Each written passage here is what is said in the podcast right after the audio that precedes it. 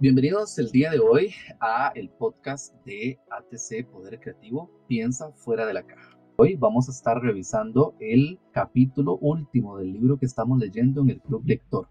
Les recuerdo, si quieren ser parte del Club Lector, pueden enviar un mensaje al 6242-2827.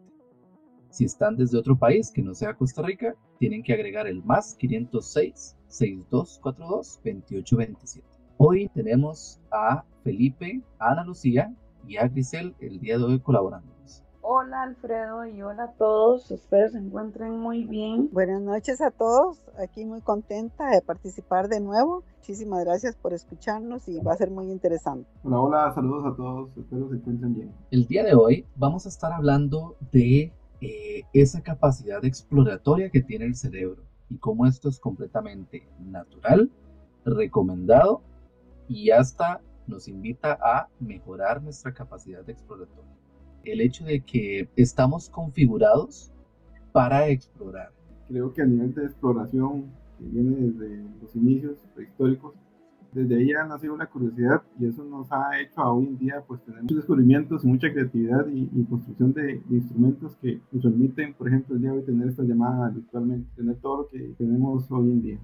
En mi caso, quedé muy asombrada en realidad, porque sí sé que, o sea, sí sabía que uno como ser humano le gusta andar investigando cosas, pero a nivel del niño Josh, a tan corta edad que él tenía, esta palabra peligro tan determinada, y segundo, en cómo él usó esa inteligencia para distraer a su madre y así pues acercarse a la abejita. Ya la madre le había dicho peligro, pero su instinto de investigación del que por qué lo llevó a, pues de alguna manera, engañar a su misma mamá para llegar a la abeja. Sí, a mí me pareció muy interesante también el hecho de que niños tan pequeños aprendan cosas de los adultos con tanta facilidad. En caso del chiquito que le sacaban la lengua y él repetía, y también lo del rastrillo, que ponen un juguete y el chiquito con el rastrillo, él no está enfocado en el juguete, sino en el rastrillo. Niños tan pequeños con tanta, con tanta habilidad y tanto conocimiento, se podría decir, ¿verdad? Que, que tenían tanta capacidad de poder hacer tantas cosas de esa forma. Ese ejemplo que menciona el libro sobre cómo exploran el mundo los niños y cómo adquieren esa información para crearse una imagen, ¿verdad? De cómo funcionan los objetos. Una de las frases que me llamó mucho la atención que mencionaba el libro es la investigación orientada a los objetos. Es esa capacidad de tomar un objeto, explorar cómo funciona y cómo, cómo sirve ese objeto en otros espacios de mi vida. Nos permite comprender un poco de por qué los niños toman ese comportamiento. ese comportamiento y en parte esa estrategia, ¿verdad? Que era lo que conversábamos antes de iniciar. Los niños tienen la capacidad ya instalada de formular hipótesis, tomar acciones, evaluar las acciones o los resultados y generar un aprendizaje después de esta revisión. Y esto mismo guía o está conectado a esta fase de las reglas de la administración de los bebés. Si lo deseo, es mío. Si te lo doy y después cambio de opinión, es mío. Si te lo puedo quitar, es mío. Si estamos armando algo juntos, todas las piezas son mías. Si se parece algo a algo mío, es mío. Si es mío, nunca será de nadie más, pase lo que pase. Y si es tuyo, es mío. ¿Cómo lo podemos llevar al mundo de los adultos pensando en que esas son las reglas de, las, de la administración de los 14 a los 18 meses de los niños? Pues yo creo que ahí es eh, enfocarse en lo que uno quiere. Eh, como decía ahí, independientemente de las características o momentos, los chiquitos ven algo y le parece algo que ellos tienen es de ellos.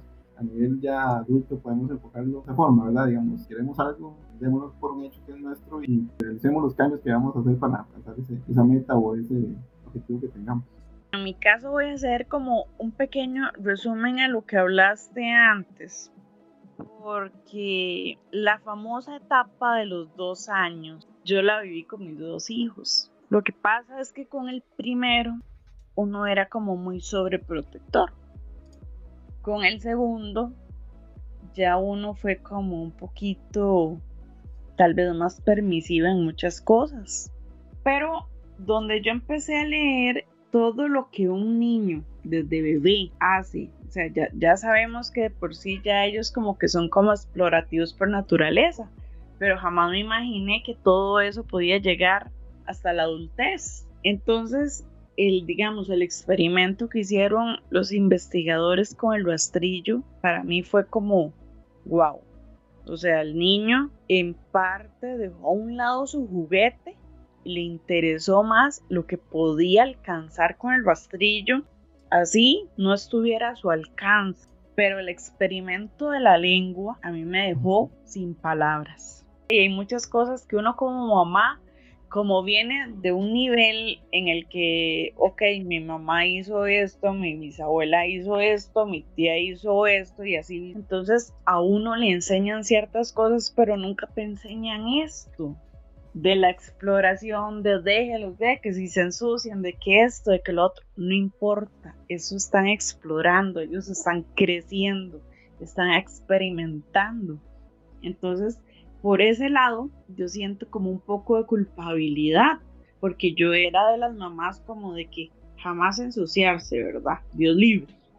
Y cosas así. Entonces, donde yo leo esto y le, y le veo el valor que le quité a mis hijos muchas veces por yo no saber esto. De, de hecho, ayer cuando tú leíste una imagen que decía que los que no estudian la historia están condenados a repetirla y los que la estudian están condenados a ver cómo la historia se repite por culpa de los que no la estudian. Ahí se me venía a mi mente y yo decía, Dios mío, porque yo nunca, o porque mis papás nunca a mí me inculcaron desde niña el haber estudiado, el haber leído libros, esto hubiera cambiado muchísimo, muchísimo mi manera de crianza hacia mis hijos, porque yo simplemente repetí un patrón de lo que a mí me enseñaron, pero nunca los dejé que ellos exploraran. Entonces yo siento que a la edad adulta, muchos de nosotros estamos como retraídos. Esa área no creció porque no me lo permitieron.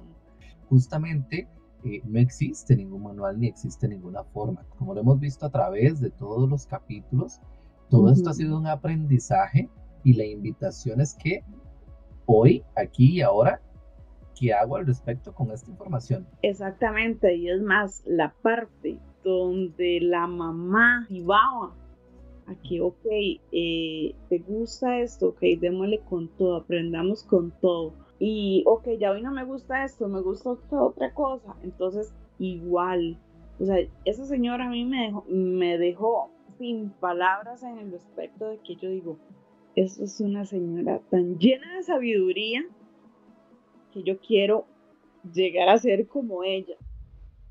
Porque cualquier otra mamá hubiera reaccionado muy diferente, tal vez por cómo nos han creado, por lo que no nos han dejado experimentar como tal. Entonces ahora uno adulto reprime muchas de esas cosas. Entonces, de verdad que este tema fue suma, sumamente interesante y fue como quien dice para echarle para mi saco propio. Me parece muy bien que hayas notado eso eh, del libro y efectivamente a nosotros ya como adultos nos da la posibilidad de abrir una ventana hacia lo que pudo haber sido, que lo que observemos después de esa ventana al abrir un libro lo traigamos a nuestro presente, a nuestra vida de forma congruente y ecológica con las capacidades, realidades con las cuales vivimos. Ana, en tu caso, ¿qué pudiste notar de esas frases? Bueno, lo que dice, si lo deseo, es mío. Eh, me parece que si eso el niño lo hace, también nosotros los adultos lo podemos hacer. Es cuestión de enfocarnos en lo que queremos, en lo que deseamos y lo tendremos. Eh, eso es lo que, lo que me queda. Eh, sin embargo, eh, yo siento que nosotros como madres tenemos que estar complacidas de lo que hicimos con nuestros hijos. En caso, yo sí estoy complacida con mis seis hijos, con mis dos nietos, de lo que realmente he hecho. Y pues sí, aquí hay muchas cosas y me gustaría volver atrás y tomar, retomar todo esto. Pero no es tarde, nunca es tarde. En realidad, este, ha sido una experiencia hermosa poder ah, terminar mi primer libro leído completo. Estoy feliz, realmente estoy feliz porque a mis 67 años que esté terminando mi primer libro es de mucha, mucha emoción. De verdad, gracias, gracias, gracias a ustedes por acogerme y por darme la oportunidad de estar aquí con ustedes. Muchas gracias. Este club nació por esa iniciativa de uno de los cursos en los cuales participaste con eh, Cepropaz y ATC Poder Creativo. Así que este club fue creación de una idea que empezamos a desarrollar por un curso que tomaste con nosotros. Así que eh, qué bello emocionarse y qué bonito recordar que somos humanos y recordar que eh, sentimos y nos conmovemos por las cosas que hacemos. Como lo mencionaba Grisel, en el curso de Niño Interior y Programación Neurolingüística, hablábamos de qué pasa con este conocimiento. Y como lo menciona también este libro, nosotros tenemos una capacidad de replicar todo lo que nosotros vemos. Quiero traerles este tema porque así como Ana se puede conmover por todo este beneficio que le ha traído a ella, quiero que nosotros veamos la capacidad que tenemos de impactar a personas con un mensaje, con una imagen, con una acción. Las imágenes que les compartía en este taller del niño interior decían, la historia se repite incesantemente para aquellos que se niegan a aprender del pasado. Hoy estamos viendo dos personas que realmente se tomaron el tiempo de escuchar la historia y cambiar su presente. La otra frase decía, ¿para qué repetir algunos errores habiendo tantos errores nuevos por cometer? No somos seres completos ni terminados. Por más edad que tengamos, siempre tenemos algo que aprender. Gracias a Ana y Grisel por sus participaciones y a Felipe también por sus comentarios. Y me voy a quedar con esta frase de las neuronas espejo. Esto precisamente que estamos escuchando nos invita a llevar más allá esa escucha, a una escucha activa a una escucha de acción. Precisamente esa parte que vos mencionaste al principio, donde los científicos creyeron que los bebés venían con una pizarra en blanco, que aprendían con el entorno o con los adultos. Hoy en día estudian a los bebés, a los niños, para el comportamiento de los adultos y de darse cuenta la importancia y la inteligencia que traen los bebés de ahora, porque yo siempre he dicho, prácticamente ahora al bebé nada más le falta ir hablando y caminando porque son súper chispas. Entonces ahí ellos rompieron como ese tabú de los bebés, de la inteligencia y demás que ya ellos traían por sí solos. Algunos puntos importantes que me llamaron la atención de, este libro, que una parte menciona que si vamos a hacer algo, ser los mejores que hayan existido, ¿verdad? enfocarnos y tomar acción en, lo que vayamos a realizar. Eh, también el tema de la educación, que actualmente se mide por una nota, no se mide por ciertas habilidades, ciertos comportamientos creativos que puedan tener los, los estudiantes, eh, se mide por, o se limita, digamos, a una calificación.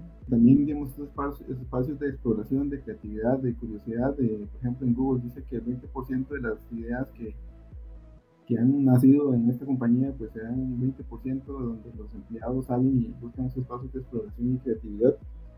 Eh, y también lo importante lo que es la inmersión, digamos, eh, por ejemplo, de, de, la Facultad de Medicina, eh, hay una inmersión de los estudiantes, ¿verdad?, que los llevan a los hospitales, hacen prácticas, hacen prácticas en laboratorio también, que es importante, lo podemos tomar para nosotros para enfocarnos y hacer una inmersión, ya sea en algún aprendizaje que queramos tener.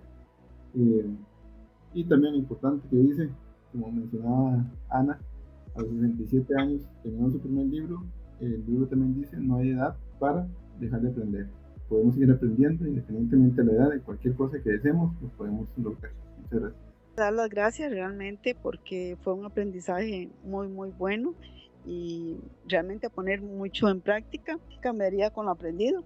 Mi forma de pensar, que todo lo que veo y pienso no necesariamente sea lo que ve y piensa la otra persona. Gracias Ana, Felipe y Grisel por sus participaciones del día de hoy y nos vemos en un próximo capítulo de Piensa fuera de la caja. Recuerda seguirnos en nuestras redes sociales como arroba ATC Poder Creativo en Facebook y en Instagram. Y ahora acá en Spotify con nuestro podcast. Tenemos información sobre liderazgo, programación neurolingüística, coaching, cultura de paz, cultura organizacional y muchos otros temas de crecimiento y desarrollo personal. Nos vemos en una próxima edición. Que tengan una excelente vida.